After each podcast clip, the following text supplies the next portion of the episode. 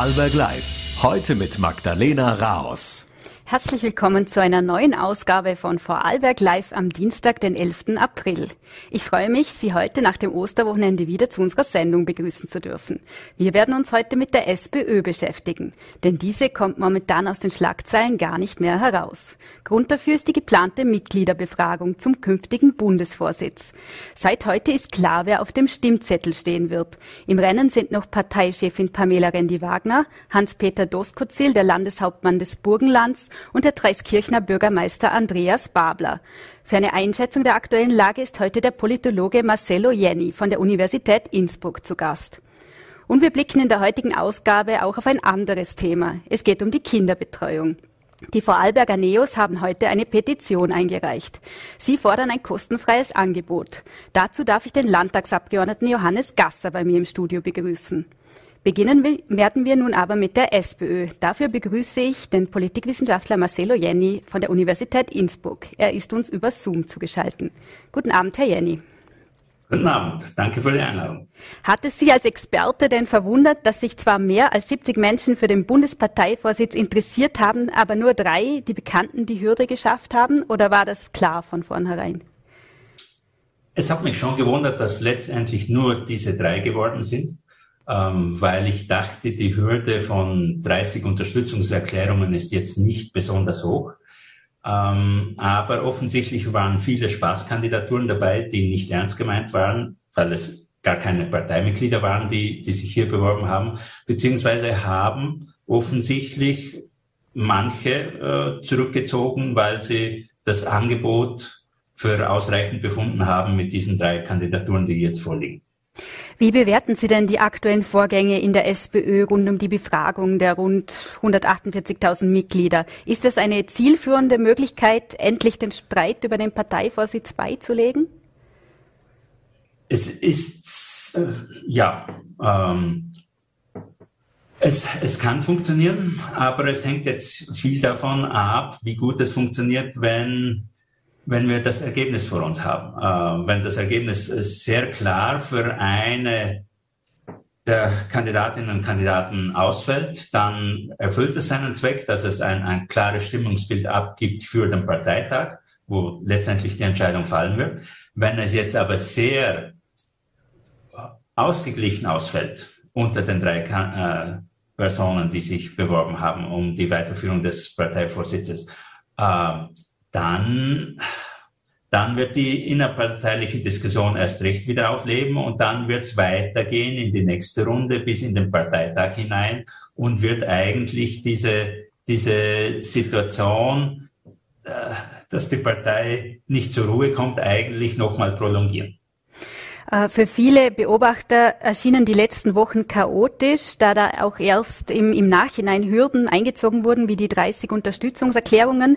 Wie ist da Ihre Schätzung? War das problematisch? Nein, dass man, dass man bestimmte Anforderungen an Kandidaten, Kandidatinnen stellt, das ist vollkommen normal.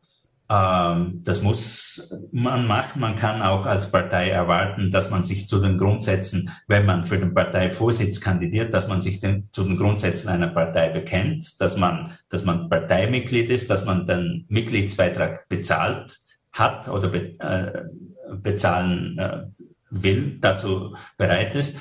Äh, ich glaube, das sind vollkommen vernünftige Anforderungen, die man an, an so einen Vorgang stellen kann. Von daher es war eher die Art und Weise, wie, wie, das, wie der Prozess abgelaufen ist, dass, dass zuerst die Entscheidung fällt, so, wir machen das und dann kommen erst die Details so und wie machen wir es dann ganz konkret. Das, das hätte man von der Reihenfolge in der Art und Weise, wie man es kommuniziert hat, hätte man es, glaube ich, deutlich besser machen können.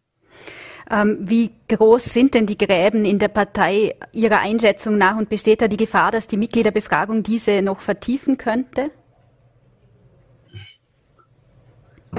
Jede große Partei hat ein breites Spektrum an, an Meinungen.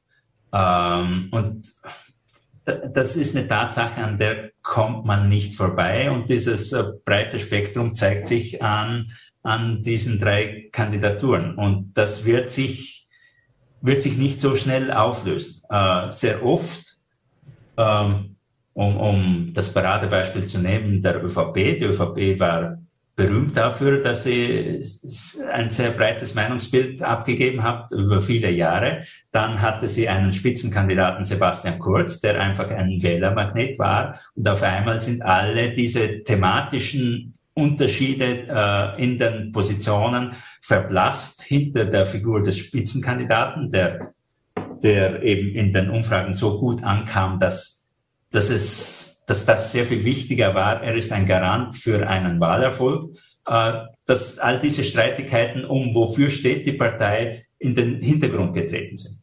Ähm, Im Moment haben wir die Situation, dass, dass eben der aktuellen Parteivorsitzenden nicht zugetraut wird, dass sie der Stimmenmagnet sein wird bei der nächsten Nationalratswahl als, äh, als, als Spitzenkandidatin. Und äh, deswegen ist jetzt auch die Diskussion aufgekommen über, über die Positionen, mit denen man auch in, in den Wahlkampf rennt. Es wird jetzt auch viel über die parteiinternen Loyalitäten diskutiert. Immer wieder wird auch die Wiener Landesorganisation als sehr mächtig äh, benannt. Wie, also wie mächtig äh, stufen Sie diese ein? Und steht diese wirklich hinter der amtierenden Vorsitzenden Randy Wagner? Es ist sicher eine der stärksten, wenn nicht die stärkste Landesorganisation äh, äh, der, der SPÖ. Der, der, davon kann man ausgehen, aber es gibt noch ein paar andere relativ große Landesorganisationen, Niederösterreich, Steiermark, Oberösterreich. Äh, ähm, es gibt andere Länderorganisationen, die, die stark sind vor Ort wie die SPÖ Burgenland, aber nachdem das eines der kleinsten Bundesländer ist, macht das insgesamt nicht so viel aus. Ähm, die SPÖ Wien signalisiert schon, schon sehr stark, dass, dass es nicht leicht ist, an ihren Präferenzen vorbeizukommen. Ähm, das heißt, wenn sie jetzt geeint wäre und hinter einer Person geeint stehen würde, wäre schwierig für andere Kandidaten, Kandidatinnen. Aber es zeigt sich, auch, auch diese Landesorganisation steht nicht eindeutig hinter der aktuellen Bundesparteivorsitzenden und von daher äh, verteilt sich auch ihr Gewicht auf mehrere Rivalen. Wer von den drei Kandidaten hatte momentan die besten Chancen? Trauen Sie sich da schon eine Prognose zu? Nein, ähm, traue ich mir nicht zu, weil weil jetzt wird es extrem davon abhängen, wer kann am besten mobilisieren. Ähm, und zwei der Kandidaten ähm, sagen ja selbst, dass sie jetzt auf, auf Werbetour gehen, quer durch Österreich, Babler und, und äh, Doskozil, während Pamela Rendi-Wagner sich eher etwas zurückhält und darauf baut, dass sie qua Bekanntheit und qua Position und qua Unterstützung äh, einer starken Landesorganisation beziehungsweise auch sozusagen der Parteielite, äh, die sich zu einem größeren Teil hinter sie gestellt hat, äh, äh, darauf hofft, dass das reicht und ihre höhere Bekanntheit ist, glaube ich, ein, ein wichtiges Asset, das sie hat äh, im Vergleich zu Doskozil und vor allem im Vergleich zu Babler. Das, das kann bei insbesondere älteren Parteimitgliedern schon einen Unterschied machen, aber ähm, es hängt davon ab, wie sehr sich die beiden anderen Kandidaten jetzt ins Zeug werfen bei ihrer Werbetour.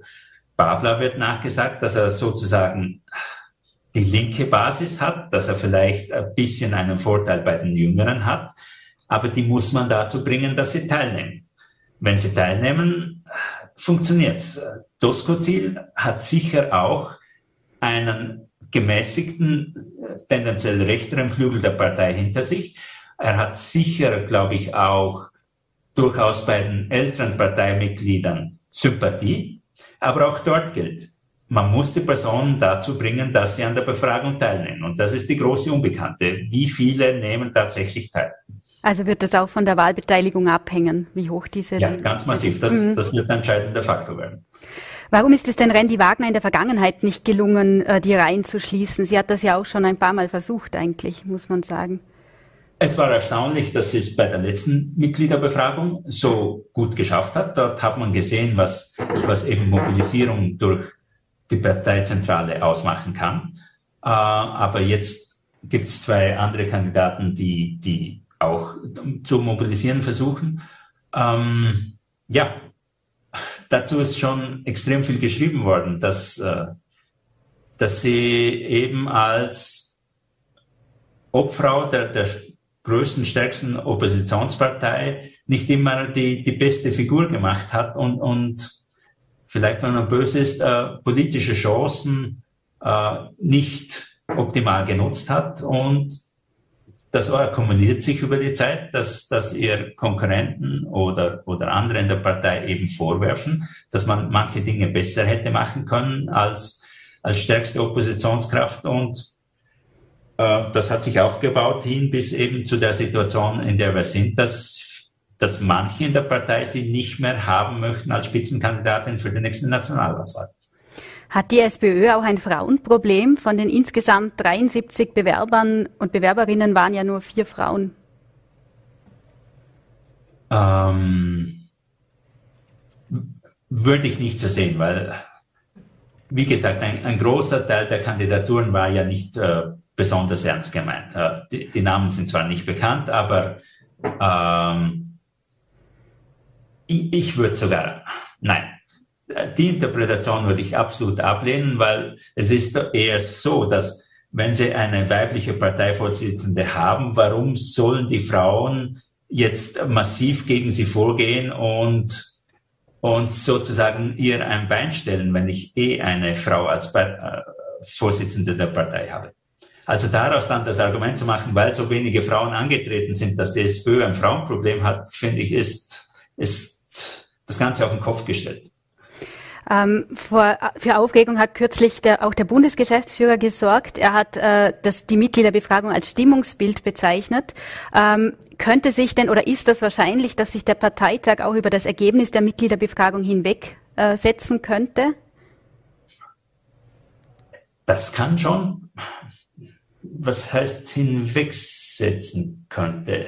Warten wir mal ab auf das Ergebnis der Mitgliederbefragung. Im schlimmsten Fall äh, haben wir zwei Kandidaten, Kandidatinnen, die, die relativ nahe beieinander liegen.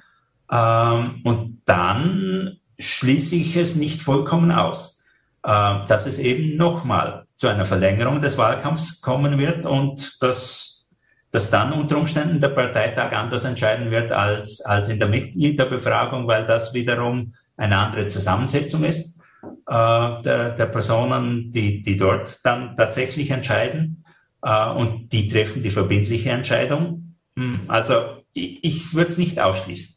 Theoretisch könnte ja auch noch ein Überraschungskandidat bei dem Parteitag erscheinen, oder ist das ganz unwahrscheinlich?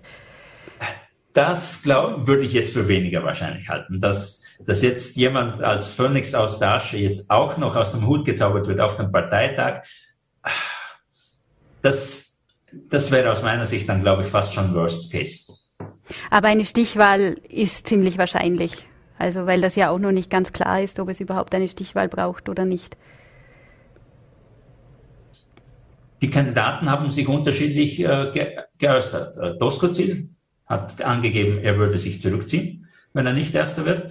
Babler hat das eigentlich äh, nicht gesagt. Äh, er kann sich eine Stichwahl auch auf einem Parteitag vorstellen.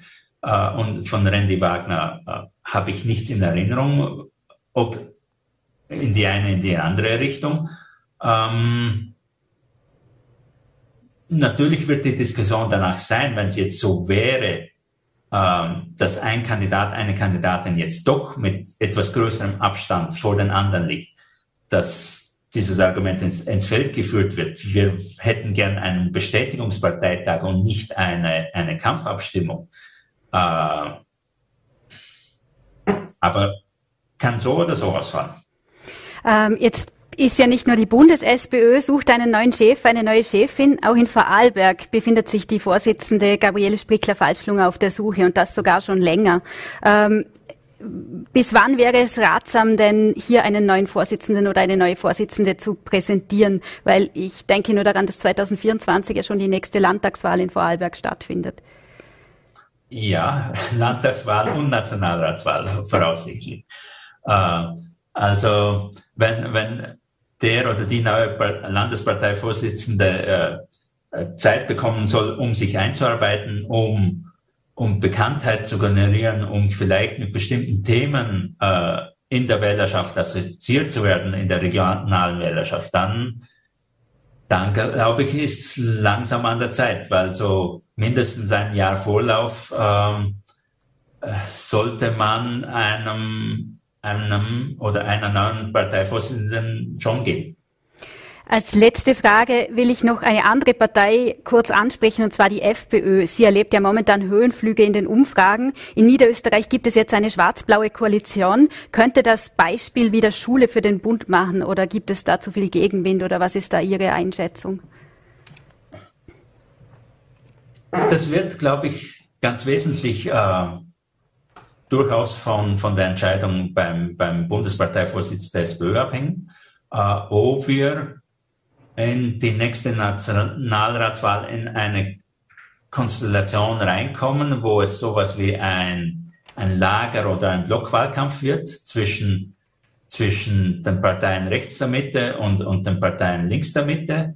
Ähm, Ob es negative oder positive Koalitionsaussagen geben wird des, oder der, der nächsten äh, Bundesparteivorsitzenden der SPÖ, also wenn wenn, wenn es eben zu einer Ablöse käme und der nächste sagt äh, äh, eindeutig, äh, bestimmte Koalitionsformen gehen, gehen nicht oder könnte ich mir durchaus vorstellen. Ähm, wobei Dosko Ziel, wo man ja eher die Befürchtung hatte, dass, dass er vielleicht mit der FPÖ koalieren könnte, hat eigentlich diese Variante ausgeschlossen. Äh, aber es geht auch darum, zu signalisieren, wie sehr kann ich mir vorstellen, zum ersten Mal eine Dreierkoalition. Äh, oder strebe ich eine Zweierkoalition an, weil das bedeutet schon, wenn ich eine Zweierkoalition anstrebe von Seiten der SPÖ, bedeutet das eigentlich käme bestenfalls die ÖVP in Frage. Äh, wenn man sich die aktuellen äh, Umfragen anschaut, wird sich aber nicht mal mehr das ausgehen für eine Zweierkoalition. Ähm, also wir müssen zunehmend rechnen, die nächste Bundesregierung wird in Richtung äh, Spiel mit Dreierkoalition gehen im Wahlkampf und was die, die Spitzenkandidaten der diversen Parteien sich da vorstellen können, welche, welche Koalitionsvarianten für sie in Frage kommen und welche sicher nicht. Zusammengefasst bleibt es also spannend. Herr Dr. Jenny, vielen Dank für das Gespräch und liebe Grüße aus Vorarlberg nach Tirol. Dankeschön. Und wir wechseln nun das Thema bzw. auch die Partei. Die Neos pochen auf ein besseres Angebot an Kinderbetreuung im Land. Aus Sicht der Partei gibt es nach wie vor großen Aufholbedarf. In einer Petition pochen sie auf eine kostenlose Betreuung. 1800 Menschen haben diese nach Angaben der Neos unterschrieben. Heute hat die Partei die Petition eingereicht. Ich spreche nun mit dem Landtagsabgeordneten Johannes Gasser über die Forderungen der Neos. Schönen guten Abend, Herr Gasser. Vielen herzlichen Dank für die Einladung. Vielleicht erklären Sie uns einfach mal zu Beginn, was ist denn der genaue Inhalt der NEOS-Petition, die Sie heute an Landtagspräsident Harald Sonderegger überreicht haben? Ja, wir wissen, dass äh, Kinderbetreuung in fast keinem Bundesland so teuer ist wie in Vorarlberg. Und gerade angesichts der Teuerung und auch angesichts des eklatanten Fachkräftemangels haben wir als NEOS gesagt, da müssen wir etwas dagegen tun. Und andere Bundesländer, die zeigen schon länger vor, dass es möglich ist, Kinderbetreuung und Schulkindbetreuung endlich kostenfrei zu machen. Wir finden, dass Vorarlberg diesen Weg auch gehen sollte. Und unsere Petition fordert einfach, dass Kinder- und Schülerbetreuung in Vorarlberg endlich auch kostenfrei sein soll, so wie es in Wien, Kärnten und dem Burgenland beispielsweise schon der Fall ist. Was wird denn nun mit der Petition genau passieren? Wie geht es da jetzt weiter? Die Petition ist für uns vor allem auch ein wichtiges Instrument, um zu zeigen, wie groß der Rückhalt und der Bedarf dieses Anliegens in der Bevölkerung schlussendlich ist. Wir haben schon in der Vergangenheit immer wieder Vorstöße im Landtag auch versucht und morgen, und deshalb haben wir heute die Petition eingebracht, morgen wird auch der Landtag noch einmal über dieses Thema, über dieses drängende Thema diskutieren.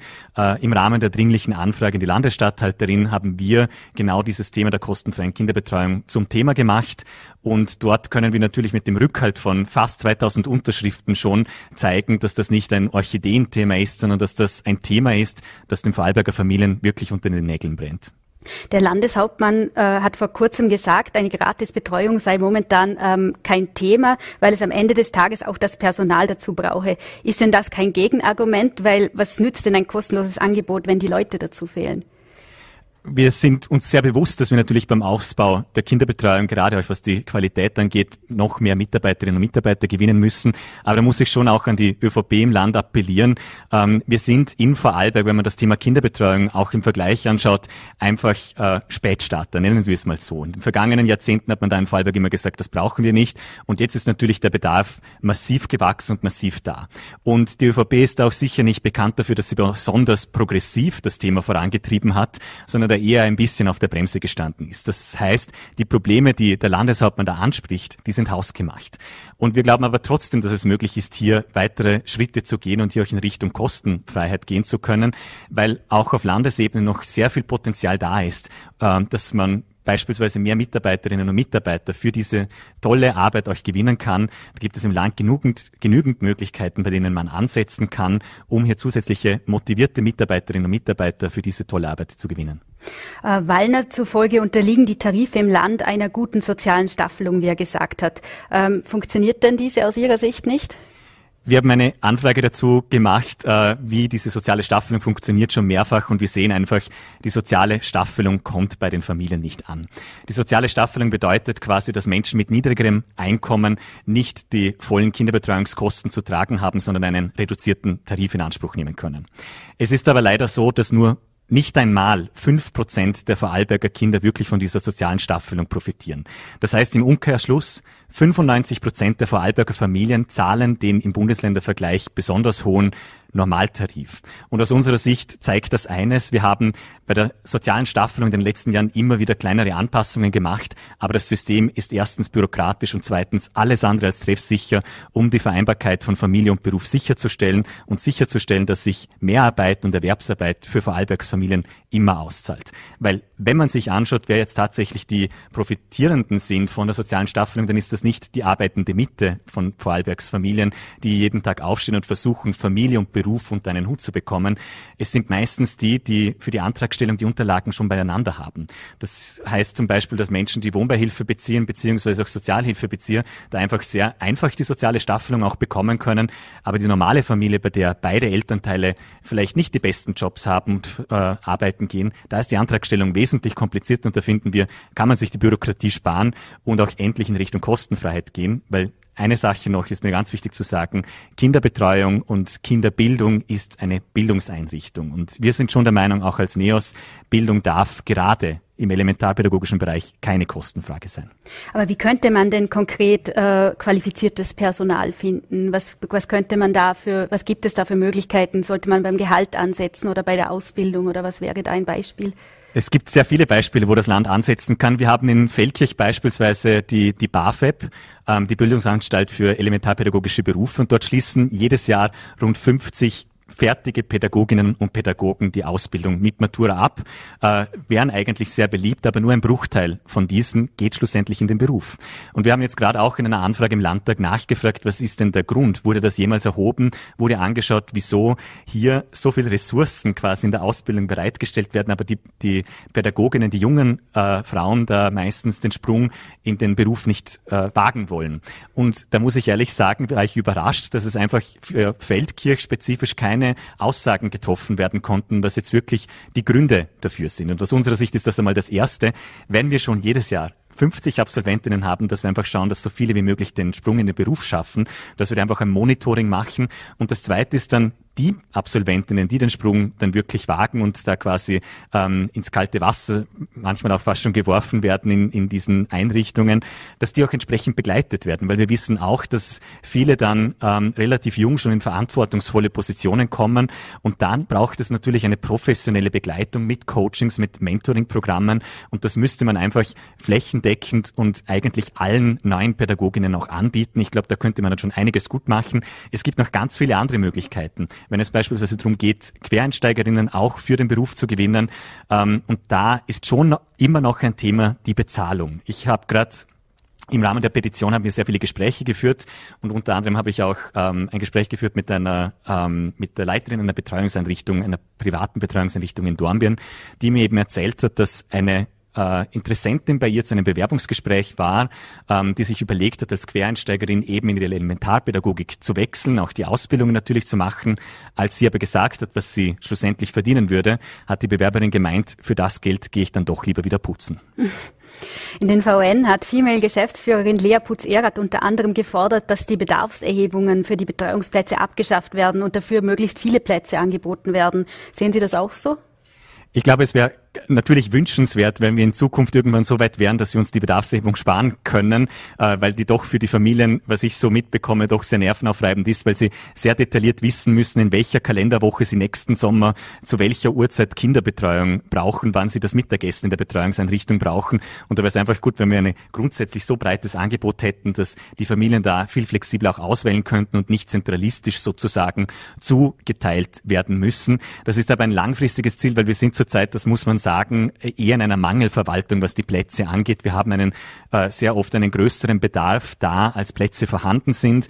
Und da muss man auf solche Instrumente vorerst noch zurückgreifen. Aber dann wird man vielleicht auch andere Möglichkeiten suchen müssen. Ähm, wir wissen jetzt, dass der Fokus bei der Bedarfserhebung äh, vor allem bei dem bei den drei bis sechsjährigen liegt, weil das im Gesetz liegt.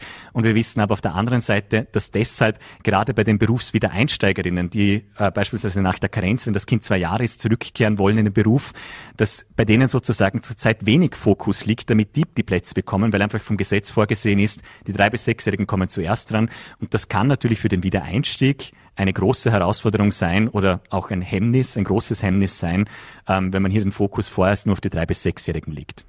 Was die Barcelona, also die sogenannten Barcelona-Ziele angeht bei den Betreuungsquoten, das schaut ja auf, sieht jetzt ja relativ gut aus im Land, was die drei bis fünfjährigen Kinder angeht. Aber wie Sie angesprochen haben, ist es bei den Jüngeren schwieriger. Äh, warum ist das so? Was glauben Sie? Also da kann man auch relativ ehrlich sein. In Vorarlberg ist es einfach noch immer eher ein traditionelles äh, Verständnis dessen, dass man die Kinder auch länger zu Hause betreuen will. Und das ist auch aus meiner Sicht gut und recht. Aber wir müssen uns auch im Klaren sein, dass es sehr viele Eltern, sehr viele berufstätige Mütter gibt, die auch wieder in den Beruf zurückkehren wollen und vor allem auch in den Beruf zurückkehren müssen, damit sie beispielsweise das Wiedereinstellungsrecht ähm, nicht verlieren. Und ich glaube genau, dass man für diese ähm, Mütter auch die Angebote schaffen muss und hier auch die Rahmenbedingungen schaffen muss, damit dieser Sprung überhaupt gelingen kann und sie nicht vor der Frage stehen, und das ist eben der Grund, wieso wir auch auf das Thema der Kosten der Kinderbetreuung gegangen sind, dass sie sich die Frage stellen müssen, rentiert es sich überhaupt in Vorarlberg, den Sprung wieder zurück in den Arbeitsmarkt zu machen, wieder zurück in den Job, weil wir haben auch, und das ist vielleicht ein Vorarlberger Spezifikum, schon eine, eine relativ großzügige Regelung, wenn es darum geht, ähm, dass man die Karenz auch verlängern kann. In Vorarlberg gibt es den Familienzuschuss, der bis zu 600 Euro im Monat betragen kann, wenn die Karenz ausgelaufen ist. Und wenn sich dann eine Mutter vor der Entscheidung steht, gebe ich diesen Familienzuschuss auf, gehe dann in die teure Kinderbetreuung, dann kann Arbeiten gehen in Vorarlberg sehr schnell zum Nullsummenspiel werden. Das kann bedeuten, dass eine Mutter, die sich entscheidet, wieder arbeiten zu gehen, mit direkten und indirekten Kosten von fast bis zu 1000 Euro konfrontiert ist. Und das muss man auch erst einmal ins Verdienen bringen. Jetzt möchte ich nur noch mal kurz auf das Thema Rechtsanspruch äh, zu sprechen kommen, weil da hat jetzt ja sogar der ÖVP-Abgeordnete und Generalsekretär der Wirtschaftskammer Karl-Heinz Kopf einen solchen im Kurier gefordert. Ähm, es würde viele Frauen geben, die wegen den Betreuungspflichten nicht Vollzeit arbeiten können, hat er gesagt. Wird es ohne Rechtsanspruch funktionieren? Ähm, ich glaube auf lange Dauer nicht. Ich glaube, wir brauchen den Rechtsanspruch und ich glaube auch, dass dieser umsetzbar wäre schlussendlich. Und ich bin da froh über die Unterstützung, die da immer wieder von ÖVP-Vorfeldorganisationen kommt. Ähm, eigentlich sagt man ja, die ÖVP besteht nur aus Vorfeldorganisationen. Ich frage mich, wieso dann der Rechtsanspruch noch nicht umgesetzt wurde, weil nicht nur der Wirtschaftsbund oder die Wirtschaftskammer quasi für den Rechtsanspruch ist, natürlich auch die Arbeiterkammer der ÖAAB eigentlich, sogar die Landwirtschaftskammer spricht sich dafür aus. Ähm, ich frage mich da manchmal, ob das vielleicht auch ähm, einfach einfach ein grundsätzliches Problem bei der ÖVP ist, dass man mit der Glaubwürdigkeit dann äh, ein bisschen strauchelt, weil auf der einen Seite etwas einfordern und dort, wo man dann in der Verantwortung ist, es dann nicht auf den Boden zu bringen, das hat dann vielleicht schon mehr mit Glaubwürdigkeit zu tun. Wären da vielleicht auch die Betriebe gefordert, zum Beispiel jetzt mit Betriebskindergärten, müsste da auch mehr passieren? Die Betriebe und vor allem auch die vielen privaten Einrichtungen, die es im Land gibt, die machen schon wahnsinnig viel. Nur das Problem ist, ihnen fehlt teilweise auch die politische Unterstützung. Da muss man ganz, ähm, ganz ehrlich sein. Äh, da wäre wahnsinnig viel Potenzial da, aber in Vorarlberg ist es so, dass zwar die betrieblichen und privaten Kinderbetreuungseinrichtungen vom Land äh, gleich gefördert werden, aber teilweise die Gemeinden einfach ähm, die Kinder, die dort betreut werden, nicht entsprechend finanziell das Geld sozusagen zur Verfügung steht. Wir haben da in Vorarlberg, was das Thema angeht, einfach noch ein Kirchturmdenken. Wir haben da sehr enge Grenzen. In Vorarlberg ist es so, dass das Geld von der Gemeinde nur fließt, wenn das Kind auch in der Heimatgemeinde tatsächlich betreut wird. Ansonsten wird man als Elternteil, wenn man beispielsweise in einer betrieblichen Kinderbetreuung das Kind betreuen lassen möchte, wird man zum Bittsteller, zur Bittstellerin gegenüber der Gemeinde, gegenüber dem Bürgermeister, der Bürgermeisterin degradiert. Du musst dort quasi fragen gehen, ob nicht das, die Gemeinde den Geldbetrag quasi in die private betriebliche Einrichtung auch geben kann. Das ist aus unserer Sicht völlig untragbar, wenn man jammert, dass man zu wenig Plätze hat und da große Probleme hat und dann die Potenziale die wirklich vorhanden sind, ähm, nicht entsprechend nutzt. Für uns ist klar, wir brauchen eine neue Finanzierungslogik. Das Geld muss dem Kind folgen und Gemeindegrenzen dürfen da keine Rolle mehr spielen. Und so schaffen wir es auch, dass die Eltern das Angebot in Anspruch nehmen können, das ihren Bedürfnissen am besten entspricht. Jetzt plant ja das Land in den nächsten Jahren schon einen ordentlichen Ausbau. Da sollen 225 neue Kindergruppen entstehen, auch Öffnungszeiten und Ganztagesangebote erweitert werden. Glauben Sie da nicht an eine Verbesserung der Lage? Natürlich wird sich die, die Lage verbessern, aber es ist nicht so, dass wir äh, da, wie soll ich sagen, dem, dem Bedarf dann sofort entsprechen. Ähm, wir müssen jetzt so stark ausbauen, weil einfach die Nachfrage, der Bedarf derartig groß ist und in den letzten äh, Jahrzehnten wahrscheinlich verschlafen wurde, hier genug äh, in Vorleistung zu gehen. Es ist sozusagen eine, eine Aufholarbeit, bei der wir jetzt unterwegs sind und es zeigt einfach auch diesen dringenden Bedarf und diesen wechselnden Rollenbildern, den wir auch in Vorarlberg sehen, dass junge Mütter, dass junge Frauen auf eigenen Beinen finanziell stehen möchten und hier auch selber finanziell Mitverantwortung für ihre Familien übernehmen wollen, auch Beruf und Karriere beziehungsweise Beruf und Familie unter einen Hut bringen wollen. Und da sollte das Land äh, natürlich weiter unterstützen. Und es ist gut, dass so viel Geld in die Hand genommen wird. Aber wie gesagt, da gäbe es noch die eine oder andere Schraube, um noch progressiver, um noch weiter nach vorzugehen. Vielleicht als letzte Frage, was glauben Sie, mit welchen Maßnahmen könnte man es auch Männer einfacher machen, ihre Betreuungspflichten wahrzunehmen? Ist eine sehr gute Frage und ähm, ich bin da auch ein großer Befürworter dessen, dass äh, Väter sich ihrer Rolle in der Familienarbeit, in der Care-Arbeit sozusagen bewusst werden. Wir wissen, dass wir in Vorarlberg ein großes Thema auch haben, damit Väter in Karenz gehen können. In keinem Bundesland, wir sind in solchen Bereichen immer ein bisschen die, die negativen Spitzenreiter, in keinem Bundesland gehen so wenig Väter in Väterkarenz, beziehen so wenig Väter Kinderbetreuungsgeld wie in Vorarlberg. Und das ist einerseits vielleicht ein Mentalitätsproblem oder ein Mentalitätsthema, das man sich anschauen muss.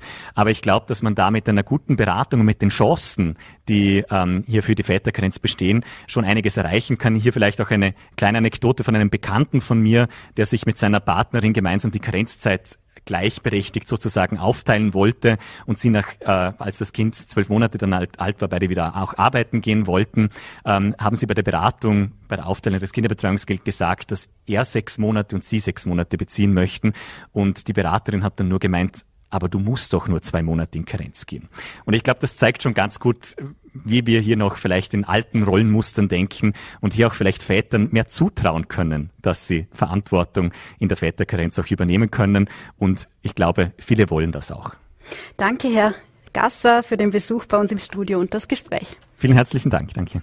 Das war es für heute. Ich verabschiede mich hiermit von Ihnen, liebe Zuschauerinnen und liebe Zuschauer. Hoffentlich haben Sie noch einen angenehmen Abend. Eine neue Ausgabe von Vorarlberg Live können Sie morgen wieder verfolgen. Wie immer finden Sie uns auf Voll.at, VN.at und Ländle TV. Machen Sie es gut, bis zum nächsten Mal. Auf Wiedersehen.